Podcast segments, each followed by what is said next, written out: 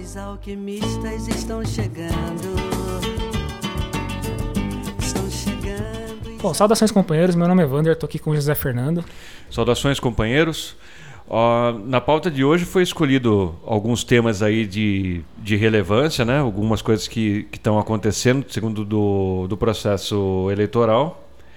É, também vamos falar um pouco da questão das eleições no Chile, né? Que vai ter o, o segundo, a definição das eleições, segundo turno agora na, do próximo domingo, se não me engano, dia 19, entre um candidato de extrema direita e, um, e uma figura da esquerda. E vamos falar também sobre uma, uma reportagem do, do Intercept, muito importante também, que revela um monte de coisa que a gente fala, mas quando tem um quando tem um, um exemplo, uma coisa mais didática, assim é interessante. É, vamos lá. Desde a trituração, a fixação, Bom, então, para começar, é, esse- essa semana, semana não, semana passada, o Lula, ou semana retrasada, não me lembro agora, o Lula foi dar um rolê pela, pelos podcasts aí, foi parar no Podpah. Essa participação dele foi interessante porque, além da audiência ter sido bem expressiva, chegou a ter 300 mil pessoas assistindo ao vivo, assim, simultaneamente o, o programa. Ainda depois teve uma repercussão maior, teve acho que mais de 10 milhões de de visualizações está alcançando agora. Foi um negócio bastante falado, entrou no Trend Topics do Twitter, foi um, um fenômeno mesmo. Ele apareceu lá e não falou nada de, de diferente, não sei se você chegou a assistir. Assisti, eu, eu assisti os cortes, né? não na, na preciso assistir na íntegra ainda. É, então, os cortes são interessantes porque pegam temas que entraram em alta mesmo. Quando, principalmente quando o Lula falou da questão de. de do que o pobre pode comer, né? Ah, que ele é fala do camarão. Ele meio que cita marcas in- indiretamente ali. Eu já fiquei todo, todo risonho. Fiz um meme, postei no nosso Instagram. Inclusive, siga-nos no Instagram lá que tem umas coisas. Hora coisas bizarras, horas coisas legais. bizarras como o meme que eu fiz, né? Colei a cara do, do Lula na, no lugar da cara do Marx lá. E colei a frase dele que ele disse que se o pobre produz, ele tem direito de comer, né? Não é nada mais que uma de uma coisa que o Marx fala que se a classe trabalhadora tudo produz, a a ela tudo pertence, né? Se eu não me engano, isso que é do, do manifesto. Eu não me lembro agora. É, é, são aquelas frases que elas são tão difundidas que ela é, você perde qua- quase de onde vem a. É, E é interessante anotar também, só, é, só de passagem, mas é interessante, isso que o Vander levantou. E o Lula também co- colocou isso no, na, por ocasião do, do, do podcast que ele participou. Que é assim, é- eu, é muito recorrente isso, o tal do socialista de iPhone, uhum. né? O, o cara de, é, de esquerda, mas que tem um carro, o cara que de esquerda, mas que misteriosamente mora numa casa, né? E não no- numa caverna. Ele não deveria compartilhar tudo que ele tem? Então, é, o pessoal precisaria lembrar disso aí. Geralmente é um pessoal de, de direita que fala isso. É, de- algumas vezes é uma, uma colocação hipócrita, né? É, cínica. Outras vezes é por desconhecimento de causa mesmo. Mas a gente precisa falar que os socialistas e nem os comunistas nunca pregaram um tipo de coisa assim. E é, é- esse tipo de coisa de distribuição, esse coletivismo mais primitivo, ele era uma prerrogativa do, do cristianismo. É, É, Jesus é, era comunista, né? Do jeito dele. é, é, Jesus era um comunista primitivo. Por exemplo, você tem, é, você tem duas camisas. Você usa uma só e você dá a outra.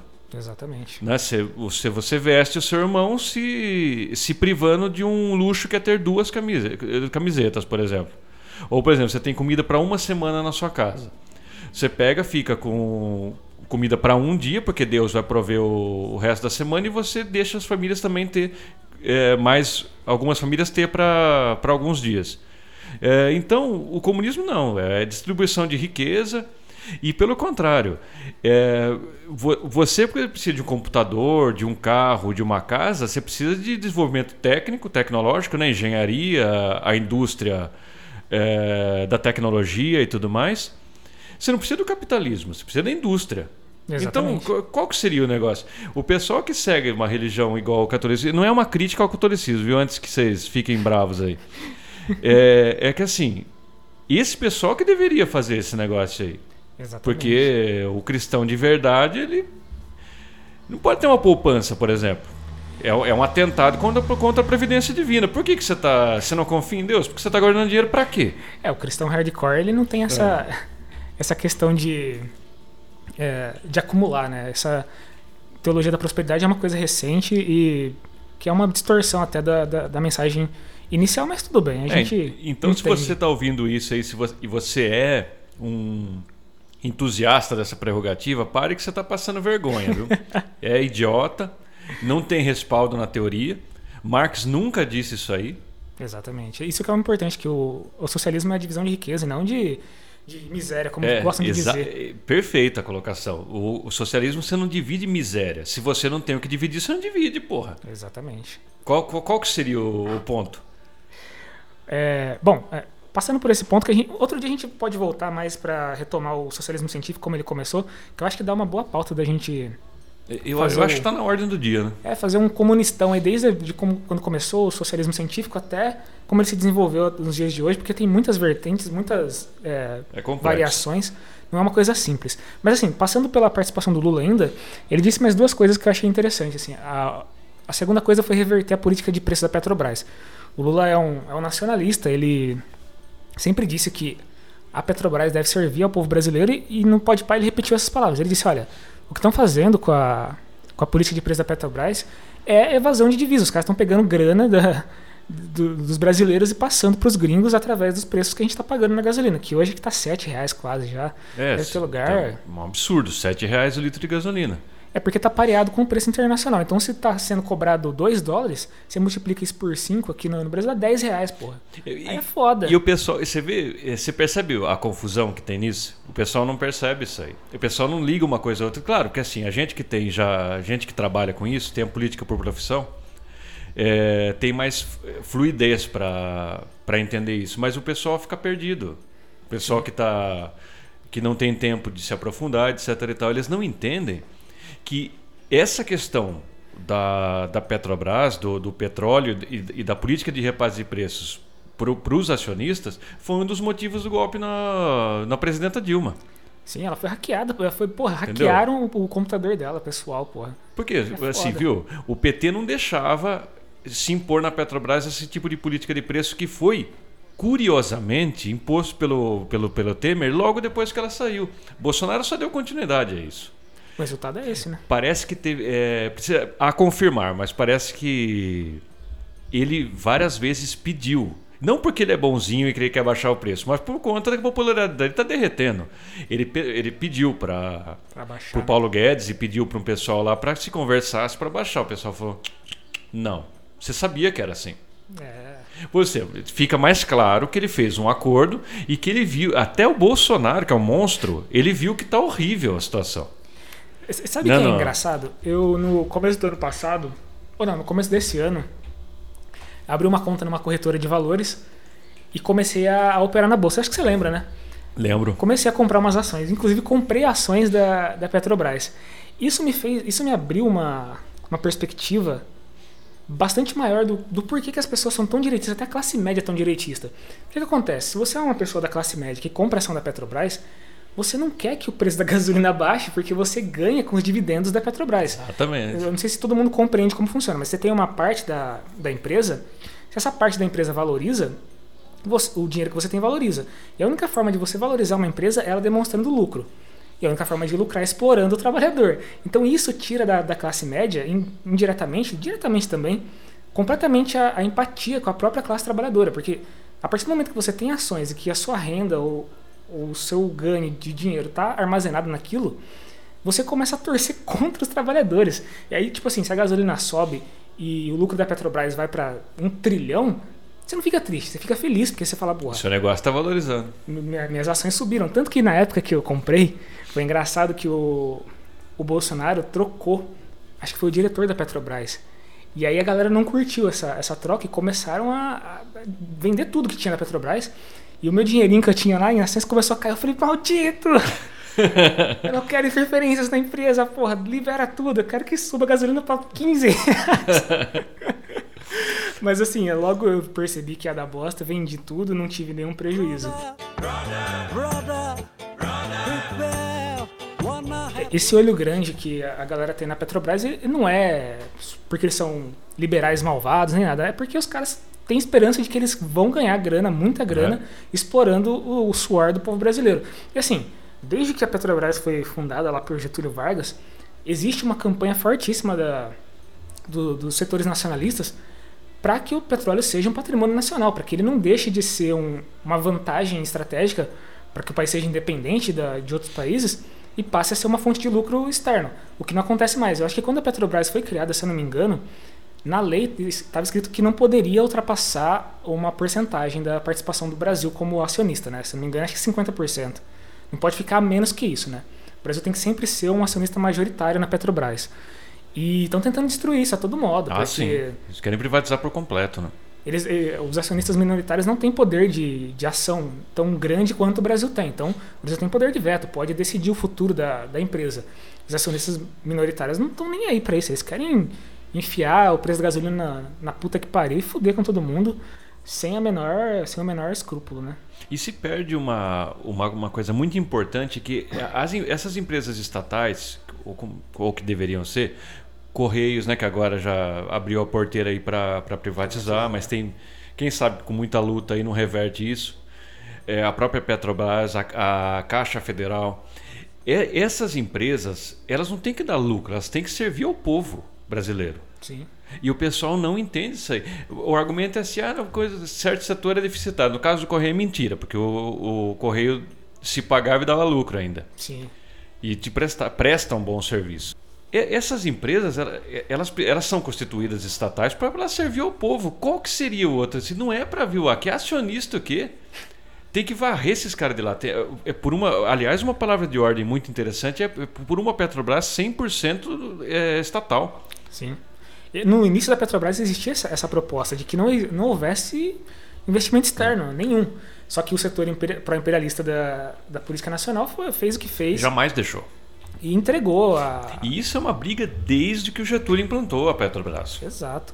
E, foi, e é trágico que hoje em dia existe essa, essa devassa da empresa para entregar o, o petróleo para essa galera. Porque assim. Que o cara Bra- tem que receber em dólar. Então, se o Brasil fosse autossuficiente na, no preço da gasolina, no, na, na extração de, de petróleo, na- no comando da Petrobras, o preço da gasolina ia ser o, preço que a gente quisesse que fosse. Na Sim. Venezuela é assim: você paga 10 centavos. Essa é um preço simbólico. É um preço, porque você produz tudo que é exportado, vira lucro para o país, o resto serve aos interesses do país. Se a, se a Chevron quiser explorar petróleo no- na Venezuela, vai ter que vender a um preço abaixo do que o governo venezuelano está vendendo. Eles não têm como competir com isso. Essa é a grande questão. O, o setor privado detesta a empresa estatal justamente por essa regulação. Se o preço está muito alto, você pode entrar lá e falar assim: não, tá muito alto esse preço, eu vou vender pela metade. Você que se foda, tá ligado? O lucro não é a nossa prioridade. A prioridade é fazer o brasileiro se É. deslocar de um ponto A para o ponto B, porra. Porque isso aí, é, o, o combustível, ele, ele é, é evidente para todo mundo ver que a, a influência de preço dele para cima, como está acontecendo, ela, ele inunda diversos setores. Pô, frete sobe, Sim, os alimentos sobem porque isso aí entra no cômputo do preço final. exatamente. Então é, é uma série de coisas, é, é um encadeamento de, de, de tragédias que estão que acontecendo para que um- uma série de acionistas que são que, que detêm o, quase que o controle da, da, da empresa recebam o dinheiro deles, o investimento deles. Isso não é justo, isso é uma barbaridade. É, esse papo aí que é, não, ah, porque os caras vão embora. Vai embora, meu. Vai, vai para outro lugar. A riqueza Por indo que, que embora. mesmo Vai na Arábia lá, meu. A riqueza do Brasil está indo embora. Compra um clube de maneira. futebol na Inglaterra, vai fazer alguma coisa com o seu dinheiro. Ninguém está querendo que você explore uma necessidade básica do povo, que é o deslocamento. Nos tempos que de hoje, é o combustível ele é importantíssimo para a infraestrutura do país. É, coisa, questão estratégica, velho. Dane-se que, se- que situação o quê? Ninguém tá ligando para isso aí. Os, os caras não falam nem a nossa língua. Não, o argumento sempre é o seguinte: ah, se você espanta os investidores, o país não se desenvolve. Velho, se você mantém esse, esse tipo de investidor que é um especulador no Brasil, o investimento vai embora de qualquer maneira. Então, ele, o dinheiro dele não fica aqui. De jeito nenhum, isso é uma ilusão. Isso é uma ilusão total. E eu acho que o Lula tá certo. O que ele falou é. Não, tem Assusta a galera, a galera fala, ai, não A pode falar essas com coisas. ele. E olha que o Lula é moderado, hein? É, a galera fala, não pode falar essas coisas que vai espantar os acionistas, vai fazer a direita se voltar. A direita Nossa, já que é. delícia, meu. Ter que falar mais, então. E, tem, e- e- eu acho assim, o Lula, o Lula teria que arriscar mais, por exemplo, falar assim que ele vai reverter toda essa política de privatização aí. Pô, Desmontar esse. Montaram um gabinete né, de privatização lá, o, a, Acho que é o ministério, a é? Kenga dos banqueiros, É o o Paulo. Guedes, montou, diz que um. Eu não sei, dentro do Ministério da, da, da Economia ele tem uma. Eu Ele tem é um setor para é, é, privatizar. para privatizar. É setor de Desestati- desestatização. desestatização. É isso mesmo. Sei não, aqui, viu? O senhor Paulo Guedes, a gente teria que abrir uma aspas aqui para falar quem que é esse senhor aí. É um lambibotas da época do Pinochet, esse cara aí. É, ele é tudo, que- ele é um traste tão deletério que só um governo como o Bolsonaro poderia empossar esse cara no, no cargo que não seja dentro de uma cela de prisão. Não, ele tinha que ser empossado para quebrar pedra, por exemplo. Não, não. É, o- o neoliberalismo, como a gente conhece hoje, ele, ele teve uma, uma expressão muito grande no Chicago Boys, da, do qual o Paulo Guedes fez parte. Fez né? parte. Uma galera Pouca ia- gente sabe disso, que ele, ele trabalhou no, no- na ditadura do Pinochet. Sim, a, a política de, de econômica do, do Chile atual é baseada nessa ideologia aí esdrúxula de, de neoliberalismo que foi fundada nos Estados Unidos. E a galera ia estudar em Chicago, ia lá chupar o pau do- dos, dos americanos, voltava para América Latina e implementava essas políticas esdrúxulas aqui. Nossa, Só, destruía. só que é interessante lembrar, é, a gente incita os companheiros aí a, a, a- a fazer essa autoeducação em história. Percebam onde que funcionou isso aí. Fora dos grandes centros, aí não vale. Nos Estados Unidos funciona porque eles privatizam, eles terceirizam para os países periféricos o- a- as coisas ruins do, do governo neoliberal. Isso só funciona em ditadura. Porque a, a- a rejeição popular a esse tipo de economia é tão grande, é tão grande, é tão impopular, que se você não tiver um aparato repressivo bom, você não consegue governar. Não tem como manter. né? Por isso que esse povo considera a ditadura do Pinochet uma coisa super livre. É livre mesmo. Muito, muito. É livre, pô. Pergunta pros aposentados no Chile, né, que estão passando fome, como o é que pessoal é. se matou a torta direito lá. Tanto que essa reforma da, da Previdência que foi feita aqui é, foi nos moldes da chilena, que é uma beleza. É. Por exemplo, o cara se aposentou lá, daí saiu, não, não dá as contas certas lá. É, tempo de contribuição, é, a idade que o cara tem, o tanto de o valor que ele contribuía quando vai ver lá, ele ganha 150 reais de aposentadoria. O cara não, o cara não mora na favela. Mas é, ainda seguindo com a, com a questão do Lula, a participação do Lula, ele não chegou a falar na, no, no podcast sobre a questão do, do vice dele, né? Não perguntaram pra ele, eu acho. Não, não tô lembrado se perguntaram, mas acho que não.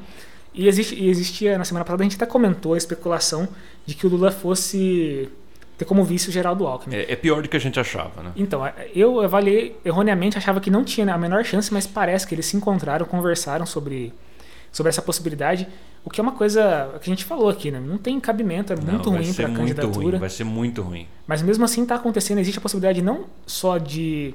Por exemplo, no caso de não virar um, um vice do Lula, do PSB ter muita influência sobre a política que o PT vai implementar.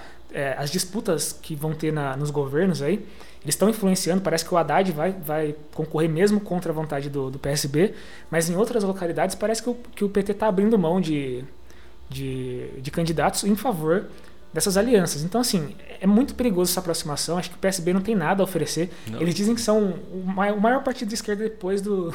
Mas não é de esquerda. É um partido de direita. Aliás, em São Paulo, sempre foi uma sucursal do PSDB. Exatamente. É, teria que ver isso aí. Porque, assim, igual você colocou, o que, que eles têm para oferecer? Quem é o PSB que ele fica co- colocando condição para o PT? O PT é o maior, par- maior partido do Brasil. Quem que é maior que o PT aqui? Ninguém.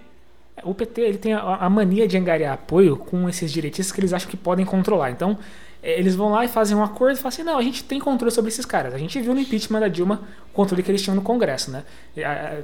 As alianças, sei lá, de décadas que eles tinham com MDB, PSB, foram por água abaixo. Os caras não estão nem aí. Na hora de fazer a política de direita, na hora de apoiar o golpe, não tem Eles essa apoiam mesmo, pô. Eles apoiam mesmo. E outra, é, essa, a gente considera isso aí uma, uma onda super errada do PT. A gente não sabe bem qual é o posicionamento do Lula sobre isso, porque ele é muito, ele é muito pragmático. Então, é, provavelmente ele aceite isso. Só que eu não sei se vai ser, se vai a rejeição vai aumentar demais. Se acontecer... Fora que vai dar munição para tipos é, moralistas sem moral igual o Bolsonaro, por exemplo, vai apontar que, olha, o cara é um presidiário, se juntou com um ladrão de merenda, etc e tal. É, vai dar margem para... Imagina o Ciro Gomes. Nossa senhora, vai fazer um então. O Rui Costa do PT, que é o, o atual presidente do PT, se eu não estou enganado, ou é, ou é Glaze. O Rui Costa foi presidente, né? Foi, a, a atual é a Glaze. Ele se posicionou contra, falou que é contra essa, essa aliança com o PSB, mas também o Rui Costa é um direitista. Se ele tiver que apoiar depois no final, ele vai, Vai apoiar. ele vai apoiar. Então, a gente não sabe o que eles têm a ganhar, o que tem a perder, mas por debaixo da, dos panos, os acordos estão rolando, vai, vai acontecer alguma coisa com o PSB sim, é, infelizmente. Assim, gente- Mas então, companheiro, a gente só queria chamar atenção para uma coisa. É, quando vocês forem fazer qualquer tipo de análise sobre o PT, considerem que o PT não é monolítico. O, o, o PT é um partido gigantesco, com inúmeros filiados. E dentro do PT há uma disputa, desde, desde a época do ABC, da formação do PT. Há disputa de forças dentro do PT. Há uma ala direita que tenta influenciar o partido para que ele fique mais palatável, menos agressivo. Agressivo que a gente diz aos interesses da burguesia, da qual eles são um- uma espécie de testa de ferro. É, isso existe dentro do PT, todo mundo sabe disso, e a gente não está falando para desqualificar o partido. E nem que, vai ser- que a gente vai dar qualquer eh, tipo de apoio a menos ao, ao PT se ele tiver chance de ganhar do, do Bolsonaro, ainda mais com Lula candidato, se for o caso. Só que precisa apontar as incoerências de uma política que a gente considera errada e que pode vir a dar um problema como deu na- na- recentemente, 2016. pô, na questão de 2016 com o Temer. Imagina a vergonha de fazer campanha pro PT aqui em Santa Bárbara com o Alckmin de vice. Pô, imagina aquelas bandeiras, cara. Com a cara Nossa. desse- do picolé de chuchu estampada lá, Ah, cara. eu, eu acho que eu não tenho. Sinceramente, eu apoio. Eu vou votar no Lula, mas eu não vou fazer Então, aí campanha. campanha não. Campanha não Deixa tem lá. como. Eu não vou levantar uma bandeira com o Alckmin estampado do lado do Lula. Isso daí é, pra mim, inadmissível, cara. Sinceramente. Uma eu que, apoio- que eu acredito, a minha humilde, modesta opinião, eu, eu acredito que isso é uma mancha na história do Lula. Com certeza. Se, olha, por, por exemplo, um cara que era inexpressivo igual o Zé Alencar, tudo bem. Ah, Tá, é um burguês, isso- tal, tudo bem. Então, o cara é, não valia na- muito nada. Mas o, o Alckmin. O Alckmin é uma síntese do que foi o governo do PSDB. O cara que gosta de polícia, mandava a polícia bater no povo. É o cara que é odiado pelo, pelo todos os professores, pô. Não, eu, eu acho que deveria repensar isso aí. Aí um chamado aos companheiros do PT, que estão dentro do PT, é fazer uma forte campanha para nas ruas pró-candidatura do Lula com um vice que represente a classe operária. Não é, é que Alckmin o quê, meu? Eu não faria campanha. Sinceramente, o Alckmin Não, não estampado dá, na. Não dá, pra mim não dá.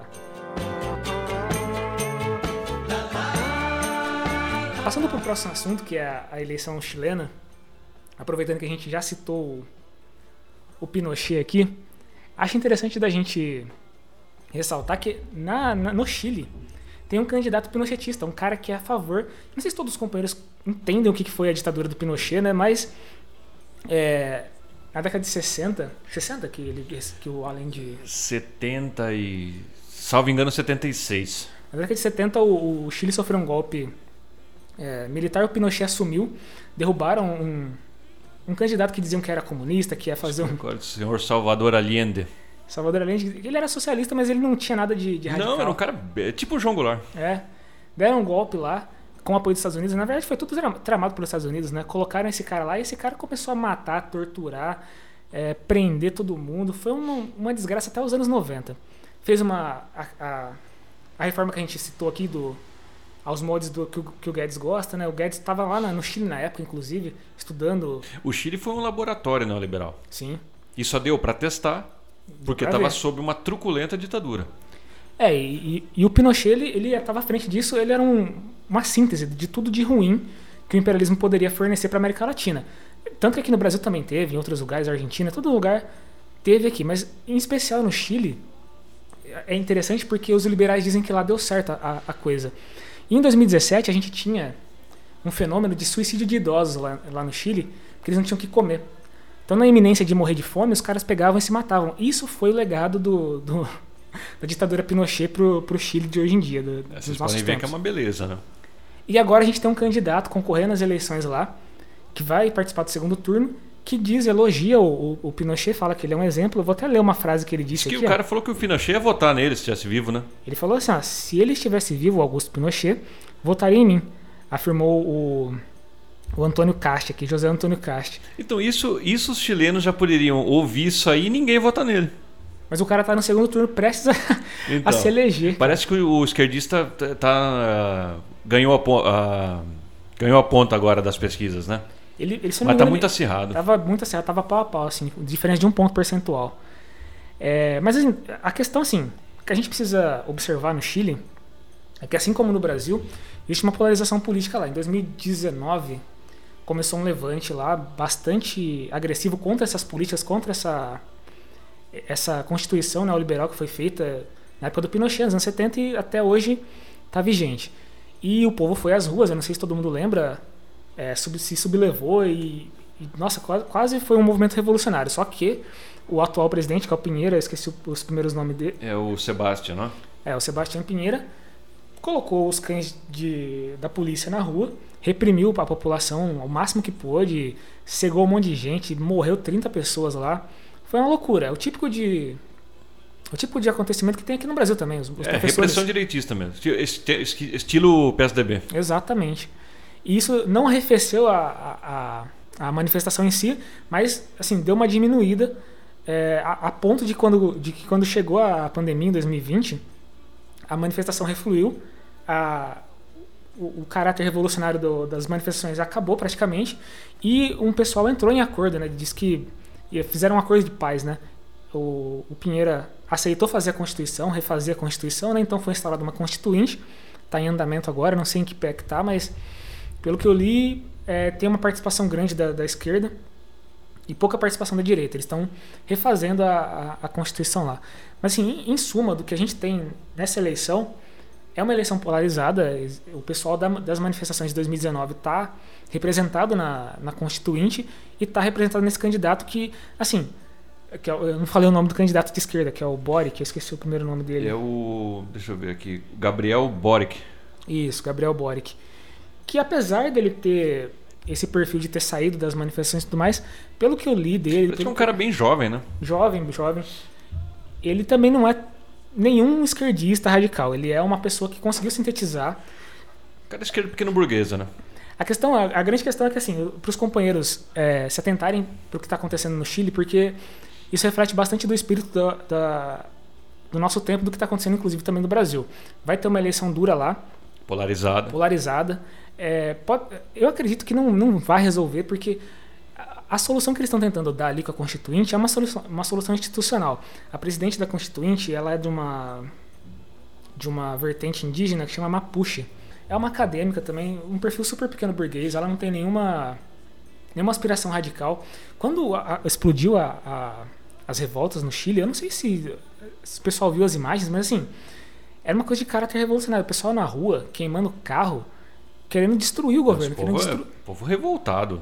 E destruir o governo não, querendo destruir a direita, né? Porque a gente falou, falou do... Tava bem direcionado, aliás. Exatamente. A, a demanda, inclusive o Partido Comunista cresceu bastante em participação lá no Chile, que é um partido antigo lá, né? O- Acho que é um Partido Comunista ch- chileno, acho que é PCC, se eu não estou enganado a sigla. E eles ganharam uma excelente representação, bastante espaço para falar, para opinar. Se eu não me engano, eles têm hoje 10... Parece que o Partido Comunista compõe a, a chapa desse, desse Boric, não é? Eles fazem um apoio crítico, né, ao Boric, ao estilo do que a gente vai fazer aqui ao Lula. É, né? assim, porque não, não, não é viável. Vai deixar um pinochetista ganhar a, a parada? Não, nem fudendo. Inclusive, esse, esse, esse pinochetista que está concorrendo contra o Boric é, vazou umas informações sobre o pai dele, porque... Então, cara, eu, eu fiquei sabendo que o pai do cara não é, não é que o cara era direitista, o cara era nazista. O cara era, lutou ao lado dos nazistas na Alemanha. Não é, não é mole, meu? Pará, pá, pá. Bom, o próximo tema que a gente quer, quer abordar, escolheu aqui, que também é importantíssimo, é, e que diz respeito também ao regime político, de como ele se desenvolve, é a questão militar. A gente já fez um episódio sobre ditadura militar.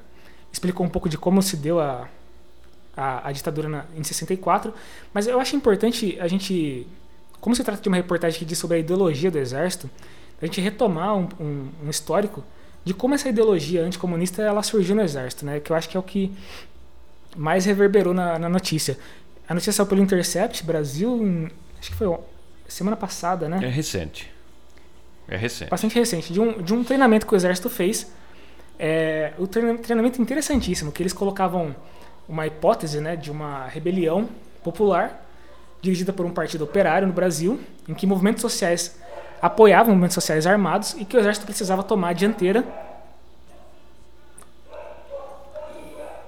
Esperar esse cachorro lazarento.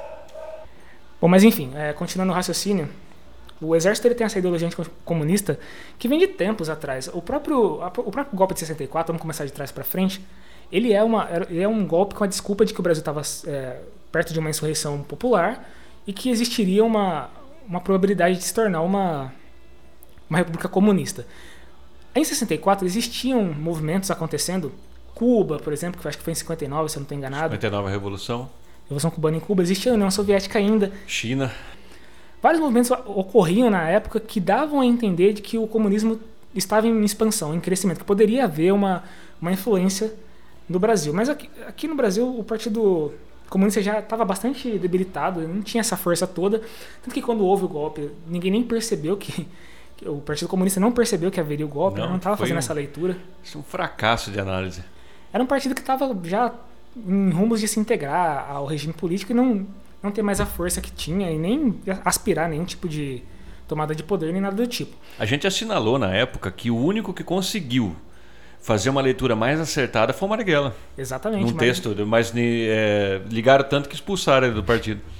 É, o, alguns elementos da, comunistas no Brasil estavam cientes de que isso poderia acontecer sim.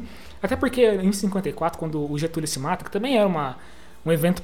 É, foi um atra... É, eles, o golpe era para ter sido ali. É, exato. O golpe militar. Eles, é, a mor... O Getúlio jogando o cadáver dele na mão dos caras adiou o negócio 10 anos. Sim.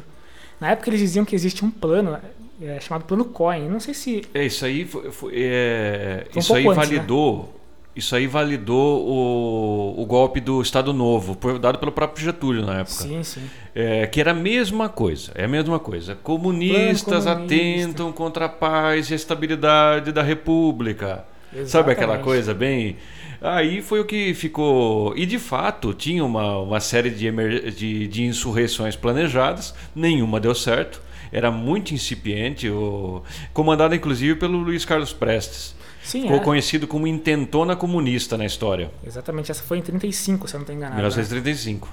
É interessante que o Luiz Carlos Muita Prestes... gente foi presa no embalo disso aí. Até o pessoal que quiser ler, o, um escritor famoso que eu, que eu gosto muito, nos meus preferidos, Graciliano Ramos.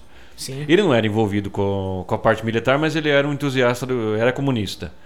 É, ele escreveu Memórias do Cárcere, onde ele pegou uma cana dura por causa desse negócio. Ele não teve nada a ver com a questão. Ele ficou preso um, te tempão lá. Não. É, houve uma perseguição, perseguição, ideológica mesmo na época. E, e, é interessante você ter citado a, coluna Prestes, o, o Luiz Carlos Prestes, que é um personagem interessante, que ele foi um militar.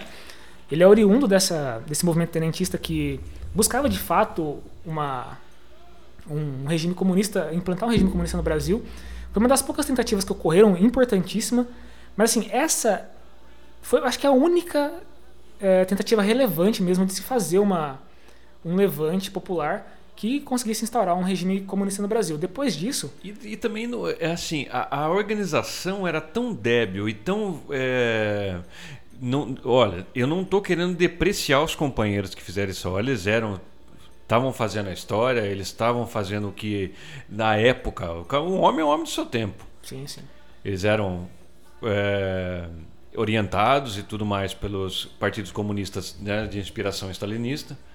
E a tônica era essa, de tentar fazer isso. E, eu, e parece que foi contra também. Eu, eu, preciso relembrar isso. Posso estar falando uma, uma informação aqui. É, incorreta ou imprecisa, mas parece que o Partido Comunista não tinha da União Soviética não tinha concordado com isso. Ele achava que não era a hora, alguma coisa do tipo, e eles insistiram em fazer. Eles achavam que estava. O povo não participou do levante. Não é, foram os militares o, que estavam. É, o povo não, porque isso aqui é o, o, Partido Comunista Brasileiro também, mesma coisa que eu falo do PT e de todas as grandes organizações, Partido Comunista para pouca gente sabe o Partidão foi um dos maiores partidos políticos que o Brasil já teve. Teve milhões de filiados. Sim. Toda a intelectualidade brasileira daquela época, você passando Graciliano Ramos, Jorge Amado, Tarsila do Amaral e lá, etc, etc, etc, faz, fizeram parte ou se aproximaram do Partido Comunista. Sim. E não só e também, o partidão não era monolítico.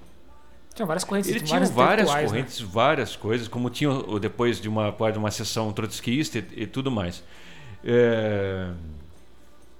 E nessa e nessa esteira nesse processo que as coisas vão, é, vão, se dando, a origem do partido, que eu acho que muito pouca gente sabe, o Partido Comunista Brasileiro ele tem uma, uma diferença que os outros partidos comunistas do mundo não têm. Na origem, ele é um partido com mais número de anarquistas, pe pessoas egressas do anarquismo e do, do exército. Então, é, o que faz ele totalmente peculiar.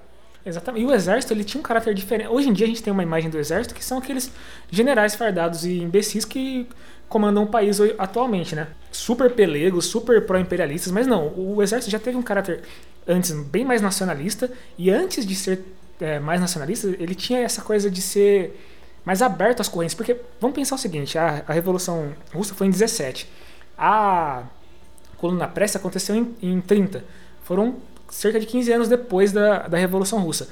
E o pessoal não, acho que não tem muita noção de que a Revolução Russa foi um impacto mundial. Nossa, uma coisa enorme. Estonteante. Abalou ninguém, as estruturas do mundo. Ninguém nunca tinha visto nada parecido. O, o operariado tomar o poder no, do país inteiro, em um país do tamanho da Rússia. E um país pobre. Exatamente. Ninguém achava isso, nem Marx achava isso. Não, é, é um acontecimento que influenciou muito a política fora da Rússia, mesmo na Europa e em todos os países. Quando isso chegou na América Latina, obviamente que os militares olharam para isso e pensaram, porra, os tenentes principalmente, né, que eram a ala mais pobre, pensaram, porra, a gente não é general, a gente não tá na nas alas que estão que deram o golpe o golpe republicano. O pessoal não... não era de 89. Exatamente, esse pessoal tenente era gente jovem, de 18 anos, acho que o próprio Prestes quando deu quando fez a coluna tinha tipo 20 anos é, assim. é, ele era aí tem a, a lenda da barba né é, exatamente, que ele deixou a barba crescer. O cara deixou a barba crescer para parecer mais velho.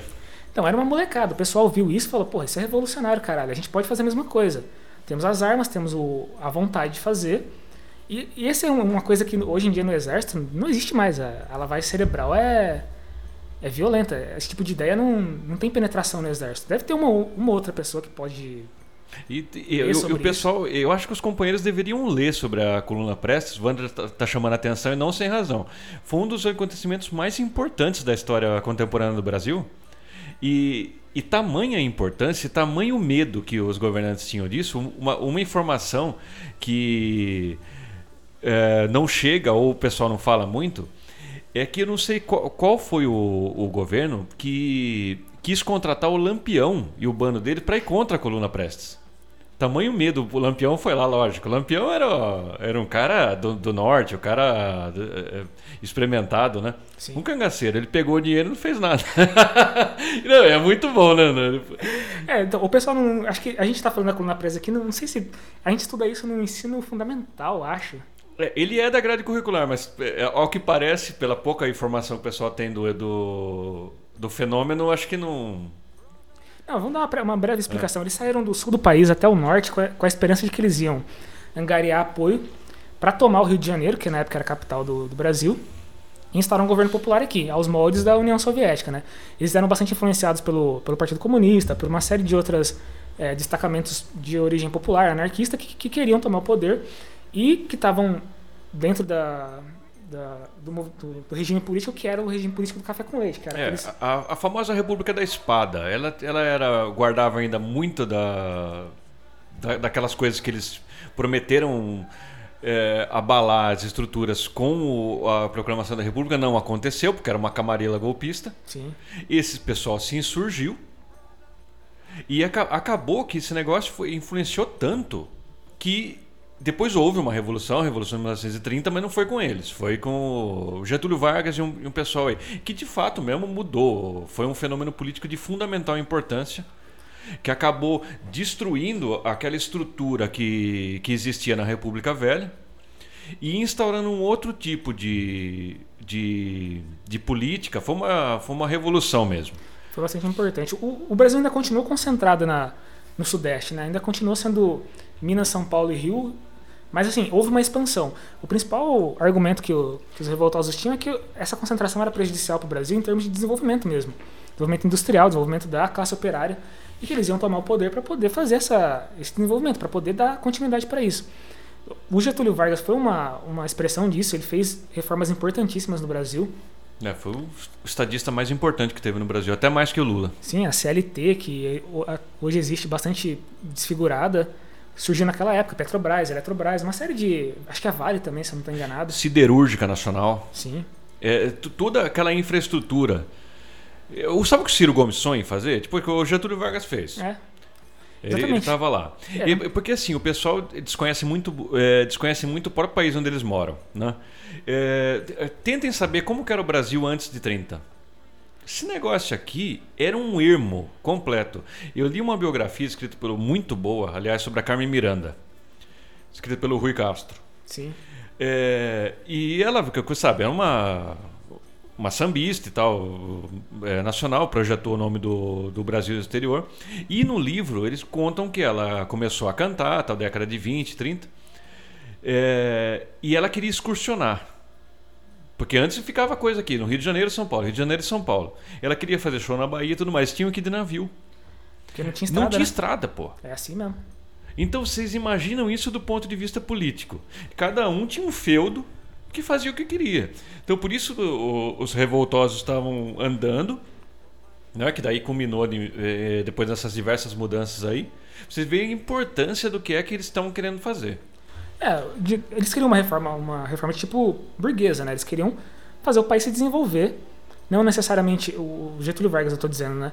Os, o, os revoltosos de 30, os tenentes de 30 fizeram a coluna, queriam de fato uma, um governo popular, mas o Getúlio Vargas entrou contra a proposta. Ele queria mesmo de fato um governo nacionalista, foi o que ele fez. É um nacionalismo burguês, né? Exatamente. Desenvolveu de fato o país. A gente deve muito do que o país é hoje ao, ao Getúlio. Ao Getúlio, o desenvolvimento que ele promoveu. Por isso que a gente tem certa simpatia. O cara foi um ditador, etc e tal, tem todas as características, né? Ele é uma figura muito complexa. Sim. Só que assim, é, não dá para não ter simpatia de um cara que fez o que fez e outra, no final da vida, a, o fiel da balança pendeu para ele, porque o cara brigou contra o imperialismo ali até morrer. Aliás, ele morreu brigando contra o, Exatamente. contra o imperialismo. Ele ia tomar um golpe militar se ele não. Exato. Já estava ali, as favas estavam contadas, pô. Tinha aquele golpista lá que era governador da Guanabara, o jornalista lá, como é que. Carlos Lacerda. Carlos Lacerda super o cara teve que sumir do país, o pessoal queria matar ele. Não, a gente está destacando toda essa história do, do Getúlio Vargas. É, devagamos, hein? Devagamos pra caralho, mas é importante dizer isso tudo porque essa época é uma época em que os militares e que o interior da, da, da ideologia militar não era dominada pelo imperialismo. Eles não eram totalmente pró-imperialistas como eles são hoje. Isso gerava essas revoltas, gerava essa possibilidade de que o exército se tornasse um, uma instituição pró-trabalhadores, pró-povo. O que a gente, a gente sempre ouve. O que é certo, o exército tem que ser popular. Exatamente. Qual, qual que seria a outra? Eu tô falando de. Porque é tão Não, não. distante da realidade de hoje. Não, então, não, não- não- não parece que você está falando uma besteira? É, cara. Se o exército tem que servir ao povo. Não, mas o exército é contra o povo. Exatamente. Não, não. E, e é isso que está no teor dessa reportagem que a gente está citando hoje aqui, que está no Intercept. Eu recomendo muito que os companheiros Leiam, por favor. leiam, que eu até esqueci o nome da, da reportagem, mas assim, eles fizeram todo um treinamento para lidar com uma revolta popular, quando na realidade eles deveriam estar apoiando essa revolta popular. É? Pô, que, que isso? O que exército- barbaridade. E, e- e é, bom, é bom ressaltar: o caráter anticomunista, que está, parece que, entranhado na ideologia é, histórica ou parcialmente histórica do exército, não é anticomunista, é antipovo. Exatamente. É bom, é bom assinalar. É anticomunista porque os comunistas estão do lado do povo. Exatamente. Hoje em Não, dia não. Eles, eles querem destruir o comunismo como forma de manter a opressão capitalista. Eles tão- não sabem disso, às vezes não raciocinam isso. A gente está falando de uma, de uma camarila de generais, não exatamente de. Sim. de A é, gente pessoas tá falando de soldado raso. É, soldado raso é um cara que O cara cumpre ordem, meu. não tem ideologia, Não, ele não, não. segue nada, ele não tem poder de, de decisão. Esses generais que estão hoje na- no governo Bolsonaro, todos eles influenciam diretamente nos rumos do país.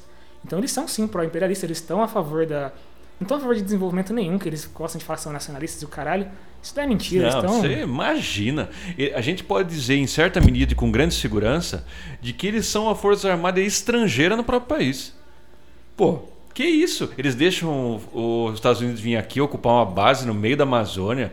Que nacionalismo é esse, O que, que é isso, viu? Sai daqui. Você tá fazendo o quê no meu país? Ah, não, eu vim fazer um movimento. Faz lá no seu país. É grande pra caramba. Faz lá na. na- na- como é que é? Aquele, aquela merda que eles têm cheia de gelo lá.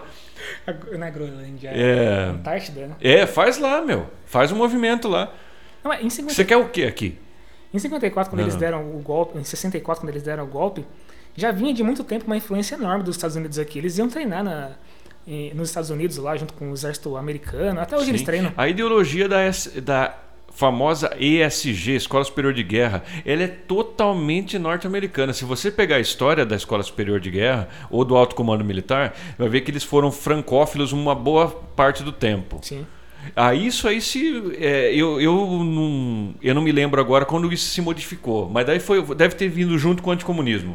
Veio, eles, durante uma boa parte do, do, do tempo do exército, a ideologia era é, chamada de positivismo.